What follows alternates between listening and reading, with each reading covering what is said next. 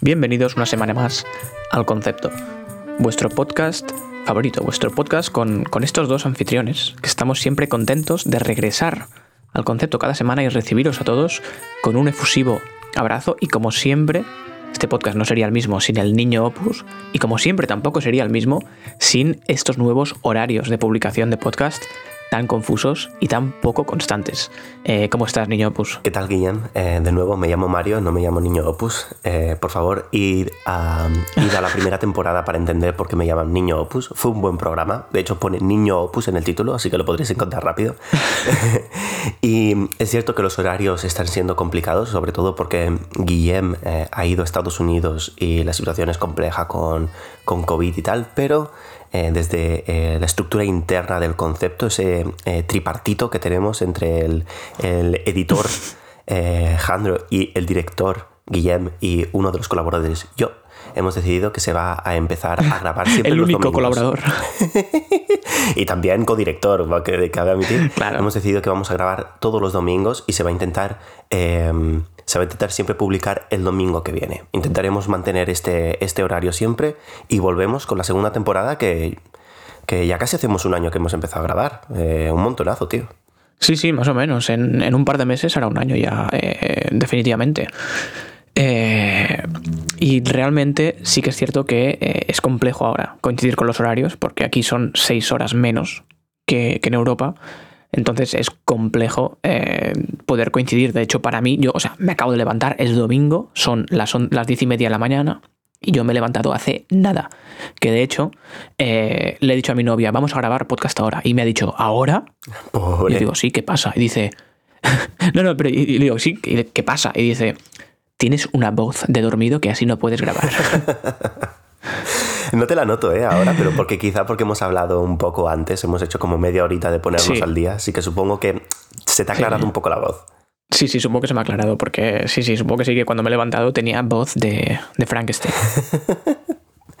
El- tendrías que, tendríamos que hacer un día, ya que aquí ahora son las 4, yo creo que para ser justos, cada domingo tendrías que hacer tú levantarte pronto y yo acostarme muy tarde algunos días. Entonces el domingo que viene podemos grabar, pues yo que sé, hacia, hacia las 11 mías y entonces veréis mi, mi, mi voz de dormido, que es terrible. Va, lo veo, me parece perfecto esto, porque yo esto no lo repito.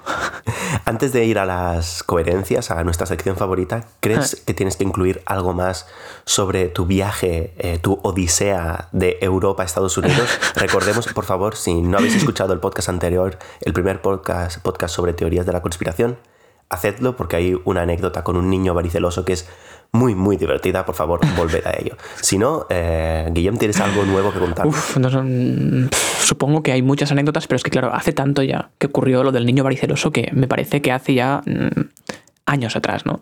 Eh, por suerte, por suerte, lo, lo siento lejano porque fue un trauma.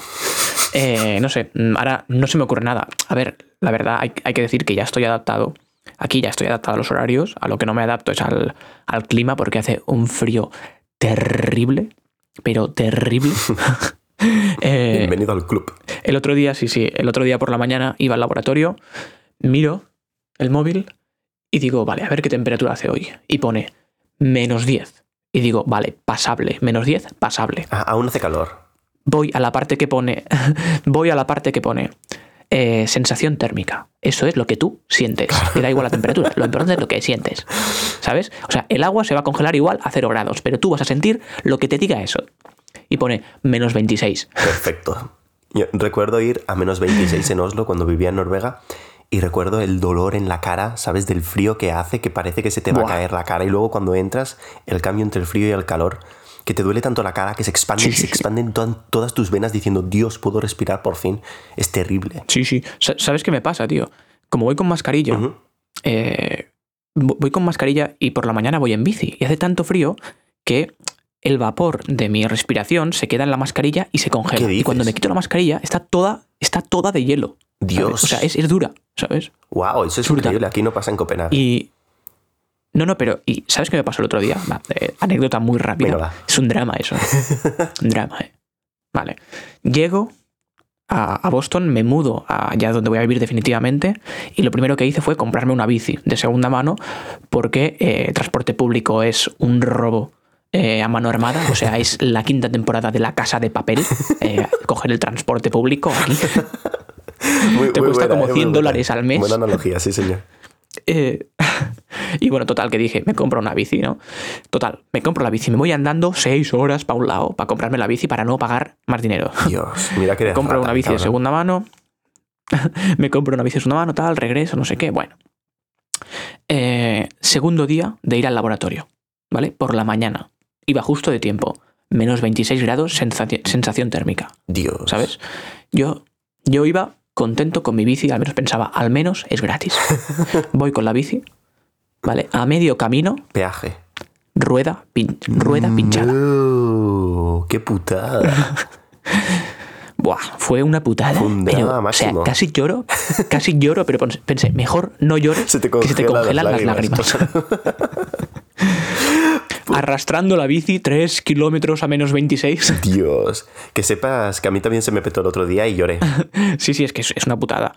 Es que además se me, se me petó con un clavo enorme clavado en la rueda, ¿sabes? Dios. Que eso es, eh, es, es- es lo típico, que es como una lotería que, que nunca toca. Si hay un clavo en toda en la ciudad, hay un clavo. Pues lo pisé yo. Bueno, te ¿Sabes? tiene que ocurrir. Es decir, a alguien le tenía que pasar. Sí. Total, que llego, aparco la bici, la A, total, salgo del laboratorio por la tarde-noche, son como las 6 de la tarde, y digo, vale, ¿dónde puedo arreglar la bici? Busco una tienda para arreglar la bici y pone, cerramos a las 7, y está a una hora y 10 caminando, y eran las Dios, 6. ¿Tuviste que correr o no, no fuiste? Tuve que correr sobre hielo, nieve y escarcha a menos 20 y pico grados. Llego, llego y tienda cerrada. Oh, claro, tenías que hacer la apuesta. Un drama. Por suerte, había otra a 15 minutos. Llamé y dije, ¿a qué hora cerráis? Y me dice, a las 7 y cuarto. Y digo, vengo ya, por favor, esperadme, por favor. Y me dijeron, va, te esperamos. Llegué Oh. y me arreglaron la puta rueda. Pues eso es Fueron mis salvadores. Menos mal. Eh, aún se puede creer en el ser humano. Un aplauso a esas personas que se dedican a arreglar bicis en, en medio de Boston. Sí, hay gente que, que aún vale la pena en este país de locos. Bueno, yo creo que con esta anécdota eh, te voy a ir preguntando cada, cada semana anécdotas americanas. Yo creo que podemos ir directamente Vale, a la coherencia, ¿verdad? Directamente.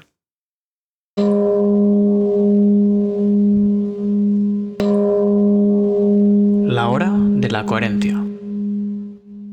Y estamos de vuelta en el concepto con la sección de la coherencia. Le cedo el micrófono a, a Mario Niño Opus. Hola, eh, de nuevo. Esta sección quizá la tendría que cambiar. Tendría que cambiar el nombre a la sección de eh, la coherencia o la ironía. Recordemos, si este es tu primer programa, es repasamos las noticias y esas noticias son coherentes. Dices, ah, pues esto la verdad con la idea que me había hecho de, yo qué sé, de la situación actual, pues esta es, esto es coherente. O irónico, es decir, ah, pues mira, me lo esperaba, pero no por el motivo que yo, que yo querría. Entonces yo saco Claro. todas, todas las noticias y todas las coherencias, las he sacado de la sección de sociedad de la vanguardia o la sección de local Barcelona de la vanguardia, porque es que, es que tiene oro, es que tiene oro, en serio. Y, y ahora mismo vamos directamente a la primera coherencia o ironía de hoy. Dejaré que Guillem deduzca cuál es cuál. Una pareja de millonarios fingen ser indígenas para recibir antes la vacuna anti-COVID. Es decir, me estás diciendo, me estás diciendo que tú, rata de mierda, tú que eres millonario, que si quieres te compras la vacuna, ¿sabes? Que si quieres, si quieres te compras tú la vacuna y te haces pasar por indígena para recibirla gratis. Pero, ¿dónde ha pasado esto? No lo sé, no he abierto la noticia, pero lo podemos mirar ahora mismo. Pero, o sea, En Canadá. esto significa Canadá. que los indígenas... ¿Dónde? Ah, Canadá. Significa que los indígenas se vacunan antes. Pues parece ser que sí. Parece ser que sí. Que hay como toda una distribución. Supongo que, sinceramente, no entiendo, no entiendo el por qué. No he leído la noticia. Diría que a lo mejor los indígenas eh, tienen más, pueden esparcir más el COVID. Han dicho, vamos a parar este foco. eh, y, y luego ya vendrá la sociedad que está más estructurada y que sigue eh, normas europeas, ¿sabes? Eh, pero son los putos Esto bakers, es ¿eh? racismo, esto es racismo, pero al revés. Sí, sí. es- no, no, No, no. no, es que- Claro que no, claro que no. Siempre. o sea, es, es curioso, ¿no? Porque tenemos el cerebro tan estructurado para pensar que. para identificar lo que es racismo y lo que no. eh, que siempre lo identificamos con los, con los mismos, eh, con las mismas partes afectadas, ¿no? Exacto. que son las, las, las minorías. Entonces, siempre me sale pensar que esto es racismo, pero al revés, tío. Y hace poco, eh, hace poco se lo dije a una amiga mía que es india. Ay, pero ¿cómo le dices eso?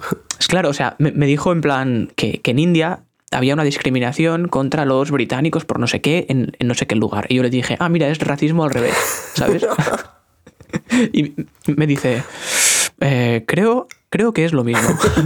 Claro, es que por un momento me, me ha dado toda la sensación de que estaba siendo, de nuevo, muy coherente.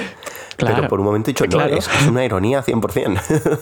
Claro, es- una ironía 100% esto de racismo al revés, ¿no? Y me- fue una bofetada de realidad. Claro, de eso vamos a hablar hoy en la sección, así que, eh, por favor, como siempre, hilando, y aunque no sepas de qué voy a hablar hoy, siempre hilando de alguna manera, ¿cómo se nota que estamos, Hilando siempre, hilando siempre. temáticamente, estamos conectados todo el rato? Claro, claro. Estamos, estamos siempre tejiendo, ¿eh? Te- tejiendo el tejido temático del concepto. Esto es fantástico. Y yo creo que mi segunda coherencia, porque creo que las voy a hacer las dos yo, a no ser de que tengas alguna preparada, es... eh, No tengo nada. Me lo imaginaba, el pobre Guillem está muy estresado y el que está sacando adelante este podcast soy yo.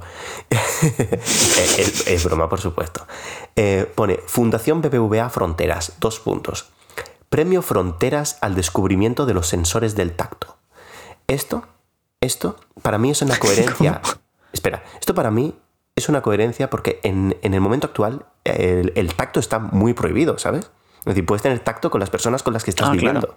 Así que me parece muy irónico, pero a la vez muy coherente de que se estén dando premios al hecho de descubrir cómo funciona el tacto y cómo funciona el placer también.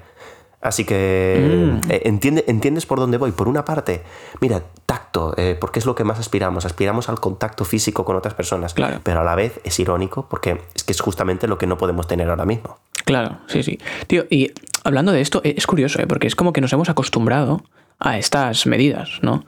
Esto es, lo, esto es lo que de hecho muchos de los conspiranoicos creen que es el objetivo, ¿no? Que nos acostumbremos a todo esto, que nos, que, que nos acostumbremos a vivir así, Eh, que, que lo están consiguiendo las, las élites, ¿no? A ver, es cierto que nos estamos acostumbrando y es curioso porque eh, el otro día estaba mirando eh, una serie eh, y claro, nadie va con mascarilla en la serie, Claro. pero a veces, a veces como que me sentía raro, pensaba, hostia, qué raro, ¿sabes?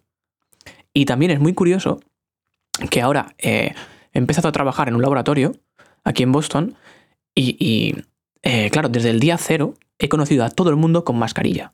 Y es curioso, pero no sé cómo es la cara de nadie. Dios, eso a mí no me ha pasado, eh, pero es cierto que cuando ves, por ejemplo, en South Park, el último episodio que han hecho, están todos con mascarilla, porque es el especial pandemia. El que es causada porque uno de los protagonistas se folla a un, a un murciélago. y, y así es como empieza. El, y, eh, eh, vi el otro día un episodio eh, antiguo y se me hacía tan raro ver a los personajes sin máscara porque digo, jo, no me acordaba cómo eran las bocas, ¿sabes? De los protagonistas. Claro. Así que, Dios, Claro, claro, eh, nos claro. están cambiando, nos están, que no, que no, gente conspiranoica, no existe. De hecho, de esto vamos a hablar en la sección de hoy, de que conspiranoicos, el mundo no gira alrededor de vosotros, no sois tan importantes. Ahora lo veremos. Pues vamos directo hacia, hacia la sección eh, que nos la trae calentita desde Copenhague, Mario.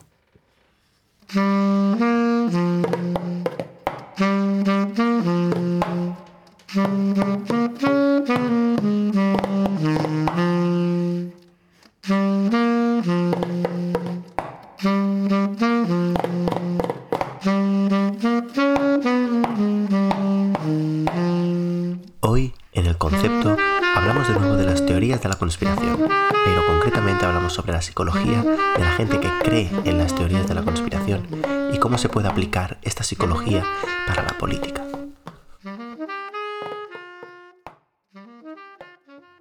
Y estamos de nuevo en el concepto eh, donde Mario va a hablar de, conspiraciones, porque ya empezamos la semana pasada, bueno, la semana pasada, o hace dos semanas, o tres semanas, da igual, el episodio pasado, hablamos eh, de conspiraciones y hablamos de algo concreto que es QAnon, que es una conspiración que nos pareció súper interesante desde un punto de vista de, de, de, la, de la poca lógica eh, que la estructura, esta conspiración y de, de lo, de lo mm, macabra que es toda la historia, ¿no?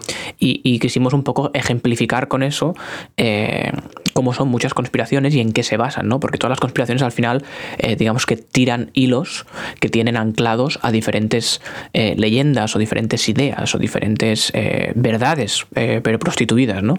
Y, hoy Mario va a seguir hablando de conspiraciones, así que te cedo la palabra directamente. Pues gracias, Guillem. de hecho, es que con QAnon cabe recordar que no es solo una teoría de la conspiración, sino que hay seguidores que están bastante locos. Eh, de hecho, el FBI considera a muchos de ellos eh, de peligro de terrorismo. Y no solo eso, sino que hay gente que se dedica a, y monetiza vídeos eh, explicando las mierdas que escribe Q, que es el que escribe todas las mierdas. Para más información, id al episodio anterior en el que hablamos más de QAnon. Ah, y ahora ya empezamos con el episodio de hoy ya a, a, a tirar flecha. Y resulta que es que es normal que la gente con QAnon, es decir, la gente que está moderadamente bien mentalmente, es normal que esta gente empiece a tener miedo sobre que haya alza de gente que cree en teorías de la conspiración. Es decir, gente que, hostia, eh, verdaderamente cada vez hay más y más gente que cree en estas cosas, el mundo se está volviendo loco y esto es el apocalipsis, no sé qué. No. Calma, gente. En primer lugar, eh, verdaderamente no hay pruebas suficientes para comparar si esto es cierto. Es decir, e, esto es tan nuevo y eh, el tener registrados los datos de si la gente cree en teorías de conspiración o no es tan nuevo que no hay pruebas de que verdaderamente en otro estado de crisis, por ejemplo en la Segunda Guerra Mundial, eh, a lo mejor había tantas o más teorías de la conspiración. Lo que pasa actualmente es que eh, gracias a Internet eh, no solo se fomenta que puedan haber más teorías de la conspiración, sino que se fomenta que también veamos a los locos que creen en estas teorías de la conspiración. Por lo tanto, siempre, esto siempre ha estado ahí y no hay tanto motivo por el que alarmarse. Quizás sí, porque QAnon, de nuevo, tiene muchos seguidores y están muy locos pero muy, muy locos. También hay que decir que eh, es curioso porque ahora, obviamente, eh, con QAnon lo que ha pasado es que al final eh, han certificado a Biden como presidente y ahora el nuevo presidente ya es Biden. Y es muy interesante ver en todos los foros lo que están diciendo los seguidores de QAnon. No, me interesa un poco. Porque muchos están muy enfadados. Claro, claro, normal. Muchos están diciendo que Q los ha engañado, que, que, que que se sienten engañados, que no saben cómo han perdido el tiempo con esto, etcétera, etcétera. O sea, esto he, visto que hay foros que están diciendo esto por Twitter también, etcétera, etcétera. O sea que es curioso, ¿no? Porque al final las únicas teorías de la conspiración que han triunfado eh, y han perdurado en los siglos son las grandes religiones. Claro, claro, de aquellas que no se puede demostrar de verdad.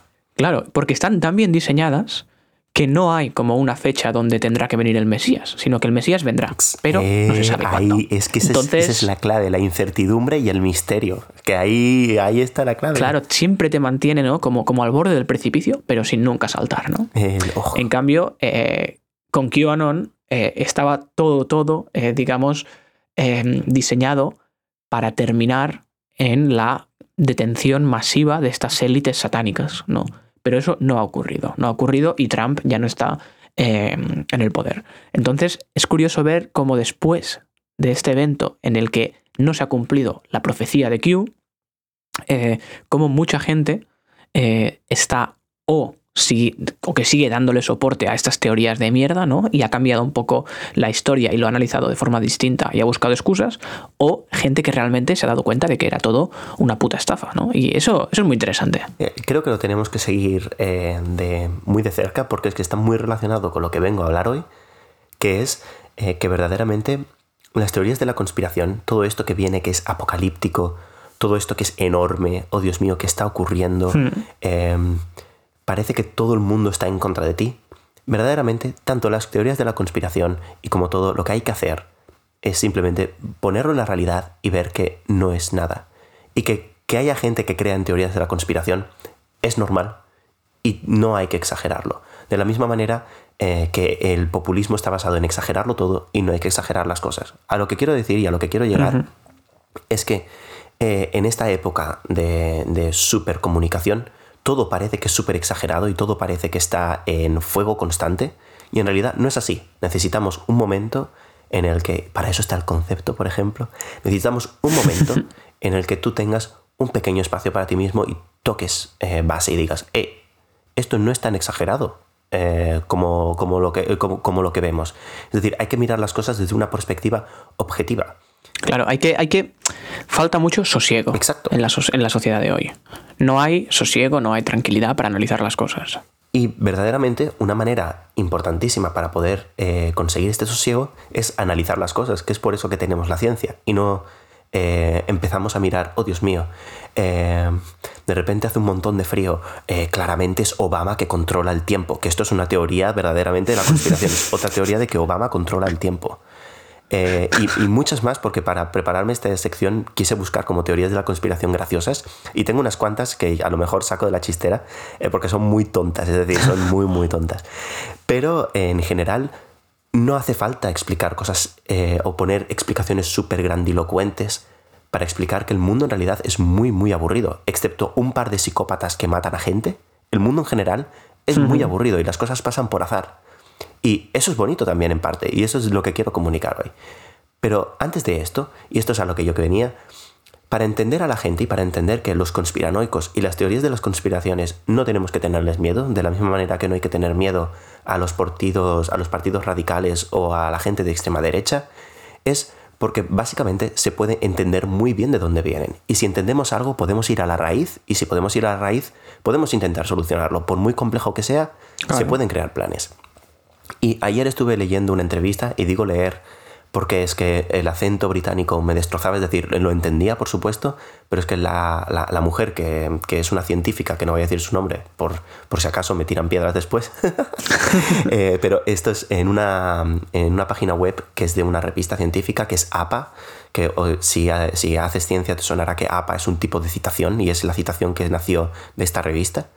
Em, y cada mes hacen un podcast sobre em, investigaciones interesantes que se están haciendo y que se están publicando en esa revista. Y el mes pasado fue sobre teorías de la conspiración, de hecho, eh, por todo lo de QAnon, así que la gente estaba interesada. Y vino una, mujer británica que, que vino a explicar por qué la gente cree en teorías de la conspiración y ella basa toda su ciencia en eso.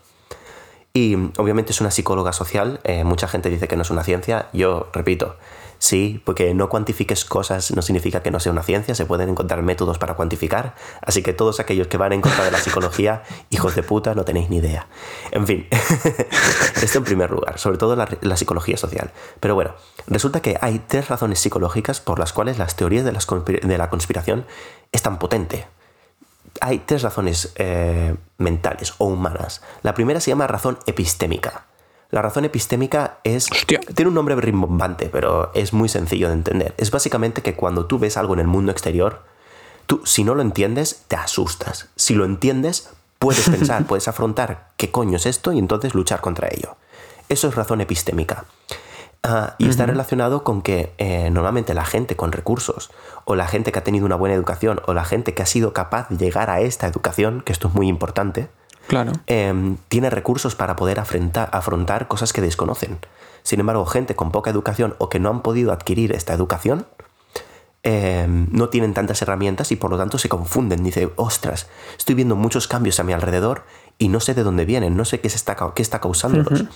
Y por lo tanto, ¡pum! Eh, alguien te da una explicación súper sencilla, que a ti te cuadra todo y dices, guau, y además mola creer en eso porque de repente tienes que luchar contra alguien y dices, mira, estupendo. La segunda razón es razón existencial, que es muy parecida a la epistémica, pero está más relacionada con interior. Las dos, epistémica y existencial, están basadas en certeza. Uno es una certeza de saber con certeza qué es eso que está fuera y analizarlo. Y la existencial es tener certeza de que tu vida va a ir bien y no te vas a morir mañana, o no te vas a morir de hambre, o tu familia no va a tener problemas. O, o problemas de identidad. Claro, sí, sí, de la tranquilidad existencial, de... Sí, efectivamente. Y la última es la razón social, es decir, sentirse bien como individuo eh, y la razón social como individuo está tanto a ti propiamente, de decir, me siento bien conmigo mismo, eh, la verdad es que soy una persona que tengo capacidades para crecer y todo va a ir bien, bla, bla, bla, o eh, también más a nivel social de pertenecer, a un grupo y sentirte bien. Es decir, que todo, todo esto está relacionado con la identidad, obviamente, y eh, la gente que cae en todas estas, toda esta red de teorías de la conspiración, a lo mejor puedes entrar por una razón, pero todas ellas están relacionadas. Por ejemplo, un hipocondriaco quizá puede empezar por la razón epistémica, de que tiene tanto miedo a, a lo desconocido que acaba buscando en Internet, que yo he visto hipocondriacos que lo primero que hacen es buscar en Internet, que es lo último que se tiene que hacer. Ves al médico, por favor, y porque empiezas a leer cosas y te da miedo y entonces te empiezas a crear tus propias ollas. Pues imagínate que las respuestas que ves, en vez de tienes cáncer o tienes Alzheimer, que es el 100% de las veces de cuando buscas algo en Internet eh, relacionado con salud, em, en este caso, eh, lo que buscas es que de repente eh, todo esto está relacionado porque Obama está controlando el tiempo. Entonces, a ti esto te impacta, porque además es que es muy, eh, es, muy impactante y dices, ay Dios mío, y mañana, ¿y si Obama está controlando el tiempo dentro de 10 años, mi hijo? ¿Qué voy a hacer con mi hijo? Razón existencial. Y entonces, eh, tu hijo te... Claro, esto, eso también, eh, uno de los ejemplos sería el tema del, 5G. Exacto. Eh, el otro día estuve viendo un, documental también de, una pareja, creo que eran británicos, que tenían mucho dolor de cabeza. Y al final llegaron a la conclusión de que era por el 5G. Porque cerca de su casa había una torre de 5G y se, o sea, hicieron obras en su casa. Dios. Y forraron todas las paredes por dentro de, de aluminio o de un tipo de, no sé exactamente, ¿no? Pero de, de un material que repele las ondas electromagnéticas, ¿no? Qué desastre. Y todo, toda su casa era como un búnker, ¿sabes? Esto me recuerda a un amigo de mi hermano, creo que lo expliqué, que le llamaban Magneto porque hacía exactamente lo mismo y estaba calvo, así que le llamaban Magneto. Pobrecillo. Pero, no, no, pero claro, eh, aquí está la cosa, que al final eh, te pones a buscar eh, mil historias, no sé qué, llevas una semana con dolor de cabeza cada día, que a lo mejor es porque no has dormido bien, porque no te tomas el café, porque has cambiado tus hábitos, porque ha cambiado el tiempo y la presión es distinta, o sea, cosas normales que pueden llevarte a dolor de cabeza, pero lo buscas por internet y te pone, puede que sea por ondas electromagnéticas, empiezas primero rayándote por el móvil, ¿no? De dormir lejos del móvil, poner modo avión, apagar el wifi por la noche, no sé qué, de ahí pasas ya a apagar todos los aparatos electrónicos y de ahí ya pasas a pensar qué puede ser fuera de mi casa, ¿no? Y empiezas a buscar y dices, vale, pues hay una torre de 5G, hay no sé qué, tal, y digamos que con pasos pequeñitos vas encontrando una explicación cada vez más grandilocuente a los fenómenos que tú sientes. Exacto. Que al final tomas eso como respuesta. Y no están contrastados, que eso es lo peor de todo. Eh, que esto es otra de las cosas que me hace, me da mucha rabia, eh, perdón, de las teorías de la conspiración es que mucha gente, y lo dijimos el, el episodio anterior, es lo he contrastado yo, es decir, haz tu propia investigación. ¿Sabes? Es decir, la ciencia o la investigación no va así. Es decir, tu perspectiva puede estar equivocada o puedes estar, eh, en inglés se dice biased, es decir, puedes tener errores sistemáticos tuyos por tus propias creencias. La ciencia o intentar entender el mundo está basado en diferentes perspectivas, en diferentes experiencias.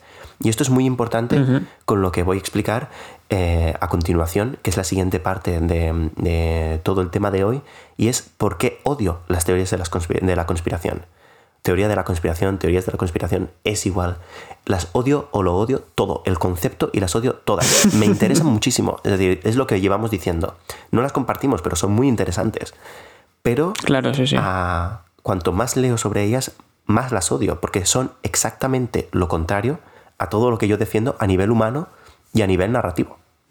Eh, esto lo dije un poco en el tema anterior, pero las teorías de la conspiración son narrativas, es ficción. Y, claro. y es, es un pasito antes del arte, y ahora vamos a ver la comparación.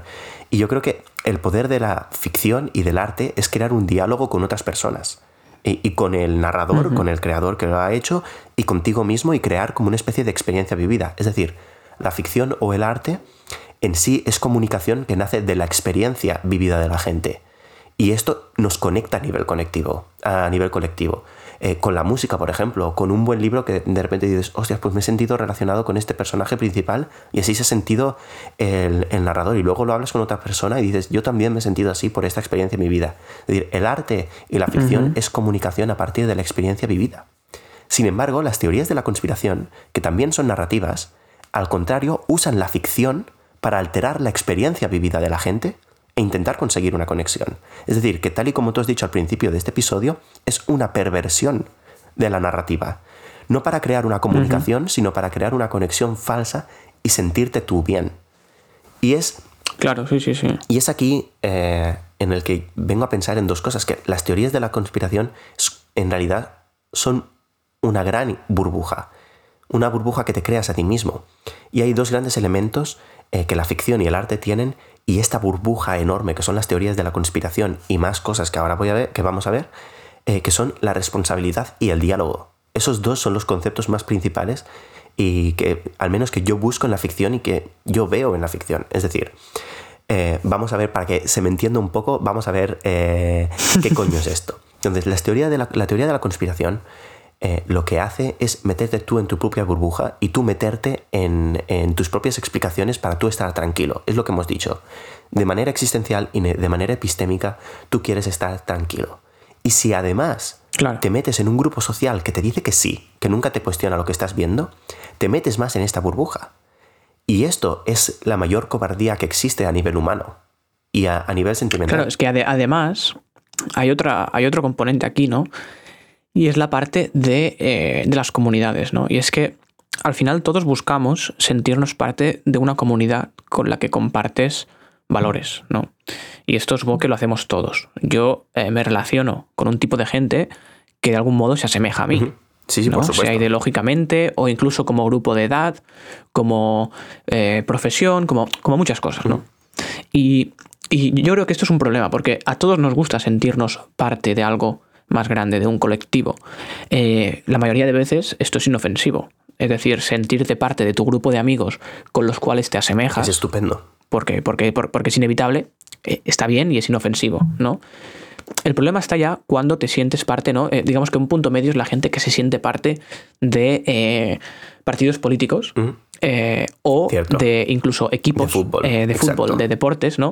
Que se me, pero que lo hacen de forma como que solamente se relacionan con ese tipo de gente. Es decir, hay gente que su mundo, su mundo acaba donde acaba la comunidad con la que comparte una ideología. ¿no? Exacto, o una ficción.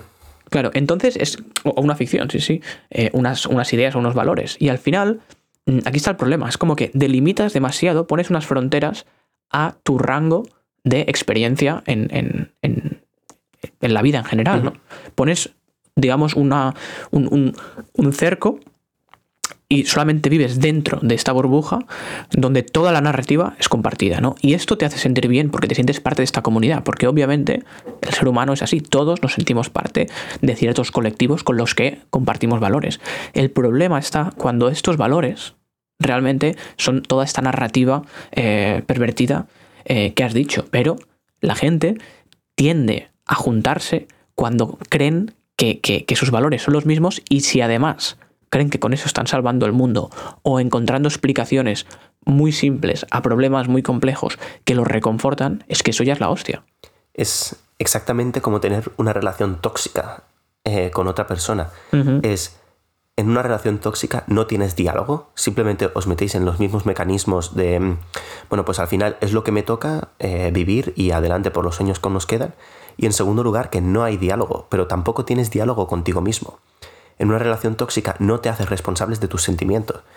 Y al fin y al cabo esto es como una relación tóxica. En una relación tóxica no tienes diálogo eh, con tu pareja y en este caso no tienes diálogo eh, con ninguna otra persona cuando crees en una de estas teorías. Eh, simplemente tú estás obcecado que tú tienes razón, por ejemplo, y tampoco tienes responsabilidad.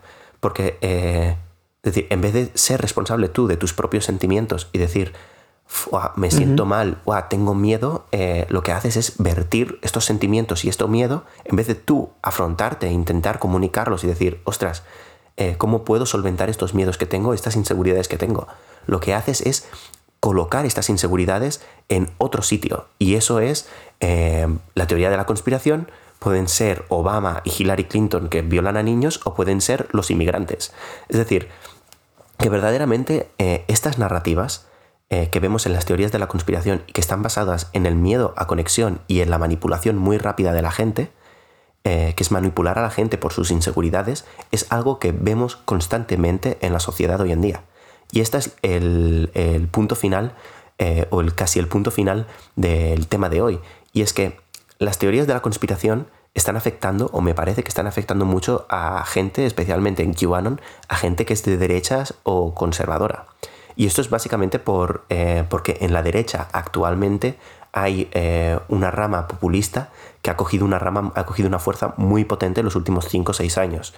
Eh, antes todo lo populismo era todo de Venezuela, ¿sabes? Eh, todo, todo de izquierdas y ahora mismo... Es propio, Pero me da la sensación que eh, ahora mismo los mayores populistas de todos son el PP, Vox o en el caso de Estados Unidos el Partido Republicano, por supuesto. como conclusión, lo que hacen estos partidos es utilizar todas estas herramientas que saben que controlan de manera epistemológica, existencial, social, y que evitan que la gente tenga responsabilidad sobre sí misma o que induzcan el diálogo. Y lo que hacen básicamente es intentar manipular a la gente sabiendo que esto es súper efectivo.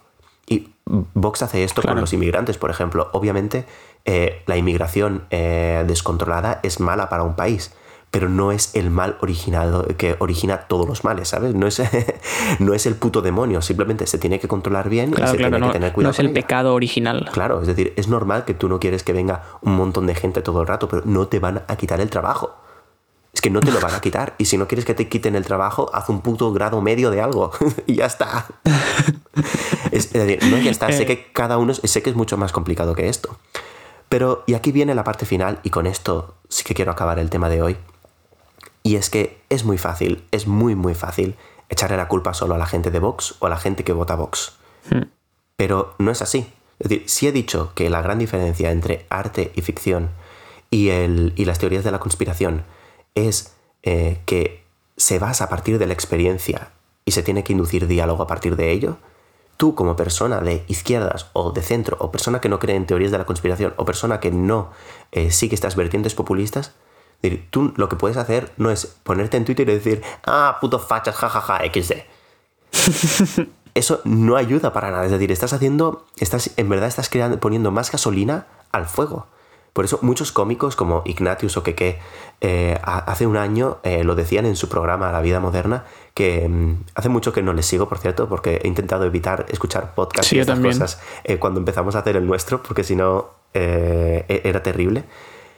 Y porque si no eh, les imitaba demasiado, pero ellos decían, a lo mejor no es ético, a lo mejor no es ético eh, poder, a lo mejor no es ético poder eh, hablar sobre Vox o reírnos de Vox porque estamos poniendo más fuego, más gasolina sobre el fuego.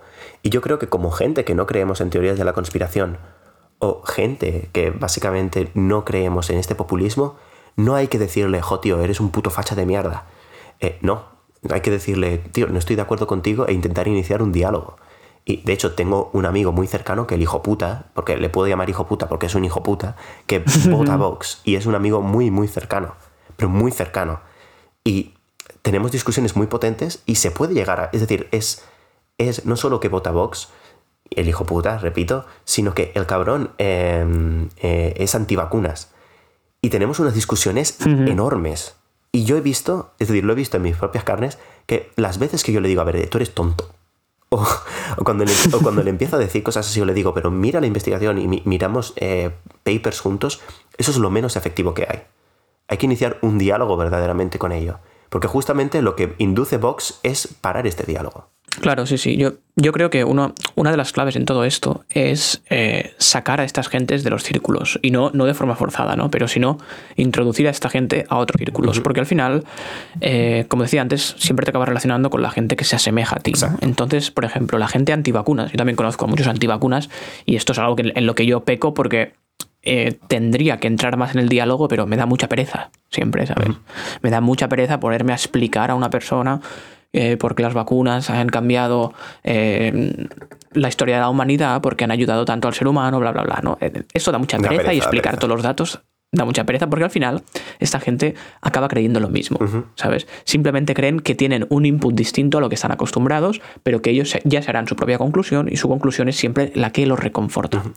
Pero ¿por qué los reconforta? Porque tienen a su alrededor todo un grupo social que, digamos que eh, hace que se sientan parte de un colectivo más grande que el individuo, ¿no?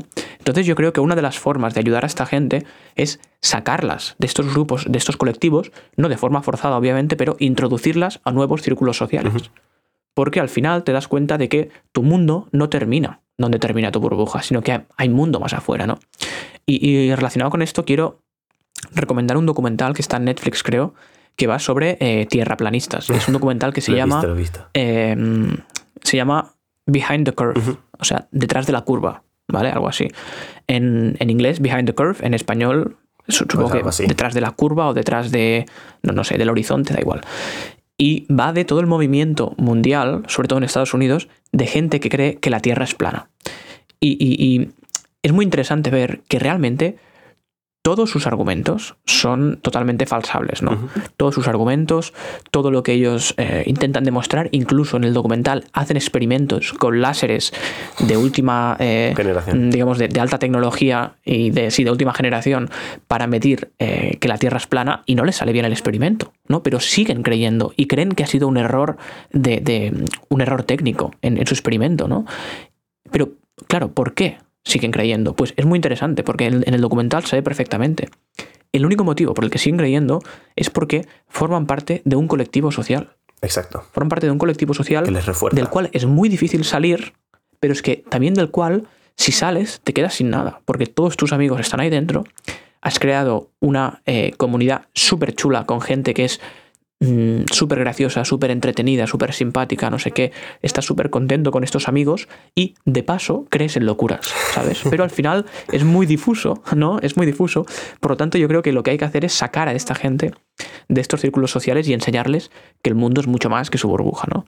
Y, y por eso recomiendo este documental, porque se ve perfectamente toda la interacción social que ocurre en esta, comunidad de tierraplanistas y lo bien que se lo pasan, lo amigos que son, las historias de amistad que salen de ahí, las historias de amor y todo el networking que se genera, ¿no? Es, pues yo creo que con esta. es- esto perfectamente resume eh, lo que yo quería decir. Comunicación, diálogo y ser responsables de tus propios actos, que es lo más importante. Es muy fácil vertir y convertirte tú en una víctima y no ser responsable eh, de lo que hacemos. Yo creo que con este mensaje final y con este documental que eh, Guillem parece que está devorándolos en Netflix, yo creo que podemos acabar el programa de hoy. Eh, ¿Quieres añadir algo más para acabar el programa? No, Guillem? nada más, que, que creo que al final eh, la única, eh, el único grupo social que hay que seguir eh, ciegamente es el concepto, al fin y al cabo. Al fin y al cabo, aquí es donde está la solución a todos nuestros problemas, están claramente en el concepto. Nos vemos la semana que viene.